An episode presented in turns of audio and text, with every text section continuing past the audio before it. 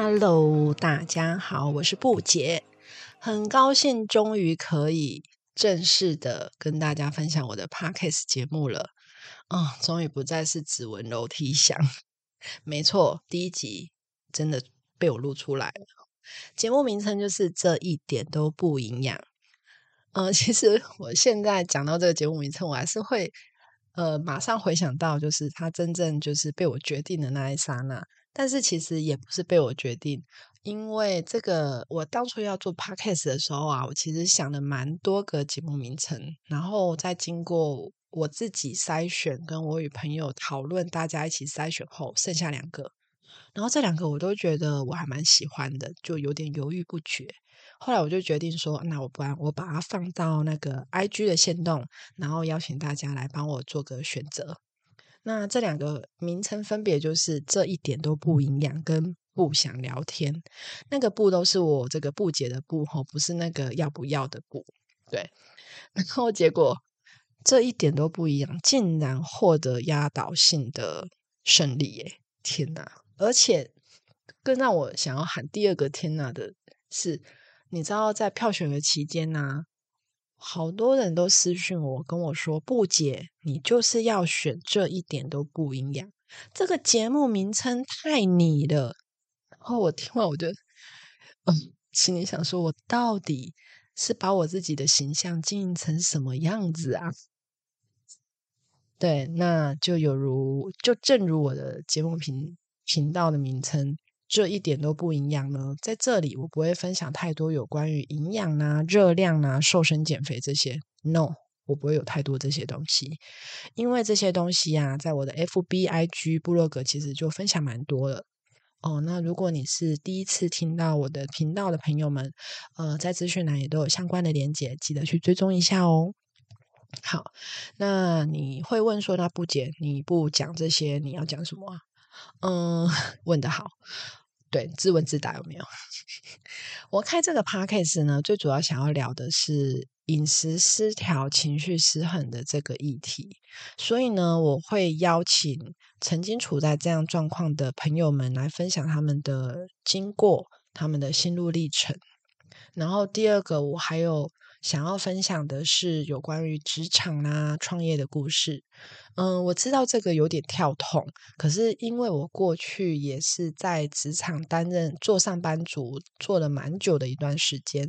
那因为这一段时间，我认识了不少在各领域很努力、很杰出、很优秀的人，而且我觉得他们的故事都超级精彩的。所以呢，其实我也很期待能够邀请他们来分享。那这一点都不营养的频道主轴，目前我的规划是这两个走向。那如果未来有新增的话呢，我也都会在持续的分享。而我的构思是希望能够透过这样的分享，来帮助到正处在饮食失调啊、情绪失衡的你。嗯，希望给你找回你与食物，还有你与你自己正向关系的勇气。能够帮助你觉察你自己为什么会因为焦虑啦，会没有安全感，然后而导致整个身心里都失衡了呢？对，然后再来第二个就是，假设你现在刚好对你的工作，刚好对你的生活这个状态有一些茫茫然，不知道该怎么走，或者是卡关的阶段。我也希望能够透过这个真实案例的分享，给你一些方向。吼、甚至甚至，如果你在听完我的节目后，你也想要来分享你的故事，拜托，请你不要害羞，请你一定要主动来告诉我，你想要一起上节目。真的，我会张开双手双脚欢迎你的。那资讯栏有我的 email，你可以透过 email 来报名，或者是你也可以呃到我的 FB 或 IG 的呃私讯告诉我说你也想要来上节目。真的真的，请你不要害羞。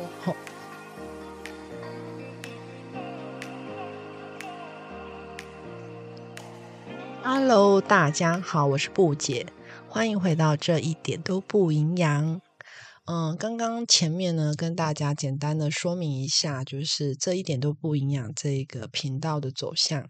那接下来呢，我就要来跟大家分享我过去的一些经验了。那我接下来要说的内容呢，其实对于追踪我一段时间的人，应该是不会太陌生，因为。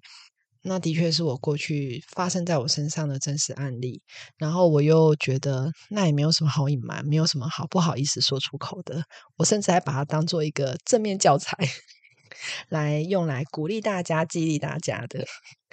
好，我知道其实蛮多人都一直觉得我应该就是现在你们看到这样子，嗯，就是不胖，然后瘦瘦的，然后是一个吃货。永远都不用担心我热量会超标，然后也不需要烦恼减减不减肥这件事情。其实金匠喜安呢，吼，绝对不是。时间大概要先拉回，大概在七八年前吧。那时候我在竹科的科技公司担任业务，然后你们也知道吗？听到主客就是压力很大，然后生活的脚步很快，然后再加上我自己本身我是母羊座，我有着那个比天高的。自尊心真的是很莫名其妙，对，为什么母羊座就是自尊心很高啊？好，那所以呢，其实我那时候在公司，我在我们的团队里面呢，我真的是一个不需要业主管对我太担心的人，因为我自己就会给自己压力了。我那时候如果我这个月业绩跟上个月业绩比起来是持平的话，我会跟自己说：你好烂，你好虚，你好没用，你为什么这么的偷懒？你为什么没有努力一点？对，我会我会疯狂的打击自己，然后呢，我会跟自己讲：你没有资格休息，你赶快出去跑客户，你赶快出去把订单拿回来。那老实说，其实做业务的很做很很多时候很重要都是人脉。那人脉呢，就是需要去经营，所以呢，免不了应酬，这个是很经常会发生的。那抽烟啊、喝酒啊，基本上就是一个礼拜上班五天中，会有大概四天。都有这样子的呃应酬需求，然后再加上工作时间长，然后压力又大，关系熬夜啦、失眠啊，那个时候也变成是我的好朋友，每天都会来找我，跟我陪着我这样子。那老实说，在这样情况下，又喝酒又抽烟，饮食又不正常，晚上又大吃大喝，然后又熬夜失眠，要维持身材，真正是不可能，不可能的任务，然后。那加上那时候我在北部，你们知道吗？那时候我在北部，我连坐在咖啡厅跟朋友或同事喝茶，我看到的女生，我都觉得只有最瘦，没有，嗯，都只有更瘦，没有最瘦。然后就是我看着他们，我都会心里想说：天哪，你们、你们、你们的肉都长到哪里去？为什么你们都可以每一个瘦的像竹竿一样？我看的好羡慕哦。哦，我这边要先声明一下哦，大概七八年前吧，那时候其实健身风气还没有起来，没有像现在这种你知道健身的美感，那个时候其实还没有在台湾的社会普遍的被大家接受，所以呢，我那时候对我自己的体重非常的焦虑，然后。我那时候对于我自己穿裤子的 size 也非常的焦虑。我只要去服饰店，我觉得我拿 N 号的裤子，我就觉得我好惭愧，我好胖。对我那时候就是焦虑成这样，真的，我现在想起来我都觉得我真的太夸张了。所以呢，因为我那时候非常的焦虑，只要有人告诉我说什么方法是快速可以瘦身的，我就会去尝试哦。我没有在怕的。嗯，我试过很多种方法，例如像是去减肥门诊拿减肥药，然后那种吃了药以后，就是呃心脏会快速跳动，那种快速跳动是跳动到你觉得你好像随时就是心脏病要发作那种感觉，然后手呢会不自觉的颤抖，然后可是呢那个药效真的很强，就是一个礼拜大概可以瘦个三到四公斤不是问题。对，然后还有就是青素变的药。哦，那时候有人跟我讲说啊，你你不要你你不胖啦，你的体重大概至少有五公斤是数变。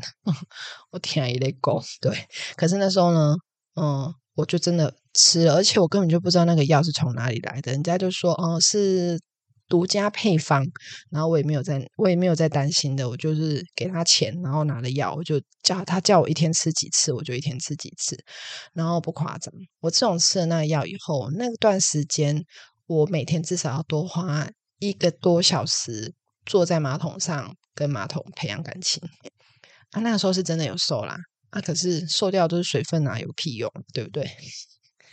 然后还有超级不健康的催吐。催吐那个时候也是我很常做的方法，而且因为那时候我喝酒，所以对我来讲催吐就是我会感到很安心，因为我又不怕喝醉，然后我又可以把吃下去的东西吐出来，然后又不会胖啊，多爽哦！天哪，现在听到这个，请千万不要试哈，那非常的伤害我们的食道还有喉咙。对，然后还有包括那种一天只吃一餐呢，对我可以那个时候从早上醒来到晚餐。我都不吃任何东西，我只喝水，然后只喝饮料，大概是这样。那生酮法啦、低糖啦，然后中医埋针呐，老实说，这些你们试过的方法，大部分我都有试过，真的。好，那大概我这样糟蹋了自己两三年以后吧，报应来了。那时候我就是免疫系统直接失调，而且我的症状蛮吓人的。呃，那个时候我记得吧，除了我的脸以外，我全身都长了疹子，红红的，而且很痒，真的是觉得自己那时候真的觉得自己的外表很吓人。然后，而且，嗯，擦药、吃药、打针不会好，诶真的完全不会好。然后接着屋漏偏逢连夜雨。我身上竟然两长了两颗大钉啊！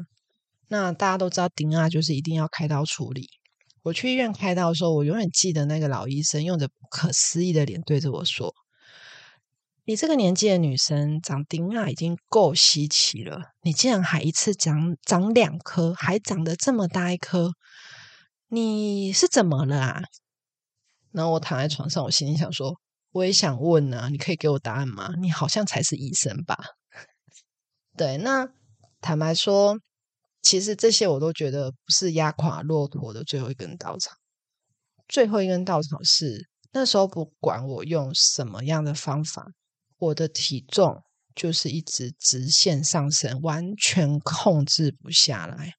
然后那时候我才真的惊觉到说，嗯，惨了，我把我的身体搞坏了，真的。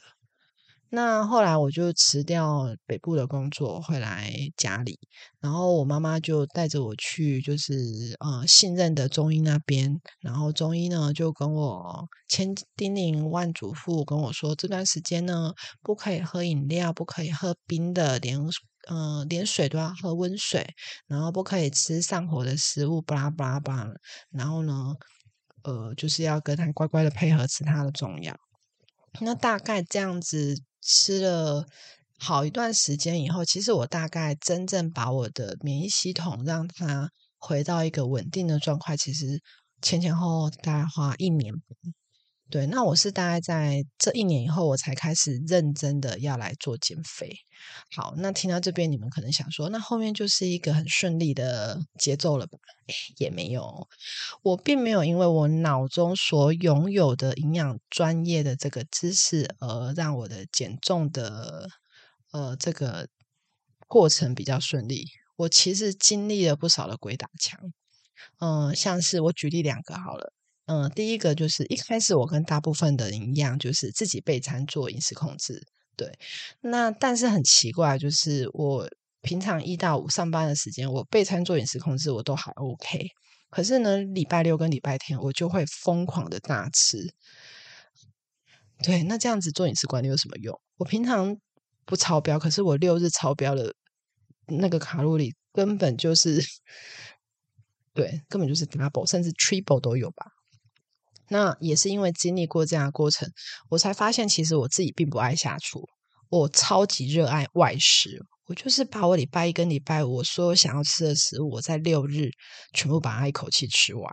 对，然后所以那时候呢，我就觉得说，OK，我要停止备餐这件事情，然后呢，把我的专业拿出来，好好的去对我喜欢吃的这外食做一个热量计算。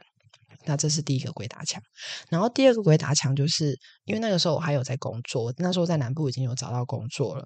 然后我那我那边待的是一间新创公司，所以其实啊也是很超的一个一个地方，也是很忙。那我那时候下班以后，其实老实说都很累，真的都很累。我脑中跟自己讲说，回家休息吧，家里面有舒服的沙发等着你呢，回去躺着吧。可是呢，我另外一个声音就会跑出来跟我说：“你还这么胖，你还想着回家？你应该赶快现在开车前往你的健身房，开始去运动，去流汗，去燃烧你的脂肪吧。”那这时候呢，我就会觉得说：“哦，好，你赢了。”然后我就会真的去健身房。老实说，那时候去跳有氧啊，跳完的当下，我真的觉得哇，我好棒！我真的是。太棒了，我一定会瘦。然后，可是当我换完衣服走出健身房那一刹那，一股空虚感，整个就是笼罩着我。然后呢，这时候呢，我就会呈现一个行尸走肉般的状态，我会跑去大吃一顿。然后吃的当下一样啊，很开心，觉得超开心的，超爽的。而且我会觉得说啊，我刚刚流了那么多汗，我刚才跳了一个小时的有有氧舞蹈。嗯，热量应该够吧？我吃这个完全不是问题啊。呃，但是我的专业就骗不了我嘛。所以吃完以后呢，我又超级后悔的。那其实也是因为这样子的过程轮回了一段时间以后，我承认我根本就不是一个爱运动的人。但是我知道运动对身体有一定的好处，所以我后来也决定，我把我的运动频率降到每周一到两次。呃，我觉得第一个是让我自己可以有一个好好休息的时间以外呢，其实我这个决定，我发现也解除了我运动以后就会大吃暴食的这个状况。那我其实前后呢，大概经过两年左右的时间，才完全的瘦下来，并且稳定到现在。可是你会觉得这两年很长吗？你会觉得这个鬼打墙的过程其实它不用发生吗？我觉得不是诶，我觉得我很感谢，而且我觉得这个鬼打墙的过程超级值得的。因为如果没有这些过程，我不会认识自己真正的需求，我不会知道我是一个，我就是一个外食客，我就是只喜欢吃外食。然后我不会知道说啊，其实我没有那么爱运动诶。对，所以说我觉得饮食管理要做好，其实第一步。最重要的事情就是你要先认识你自己，你要承认你是一个什么样的人，而不是去看说，嗯，他说低糖可以瘦，你就去跟他做低糖饮食，做饮食控制。可是你就是一个淀粉控啊，然后你每天还要在那边去计算、去克制你对淀粉的这个渴望，那你一定会就是到后面你一定会来一个大爆炸，啊对不对？所以说呢。我觉得其实也是因为我经历了这些过程呢，我才会才会有今天的不解。然后主要去分享外食也能瘦，外食真的也能瘦。那我的想法就是，其实就是要做饮食控制啊，它其实是一条需要坚持的道路，因为你要维持呃身材，你要维持不复胖。它真的是你一辈子的事，你都要每天都要很坚持去做好饮食管理。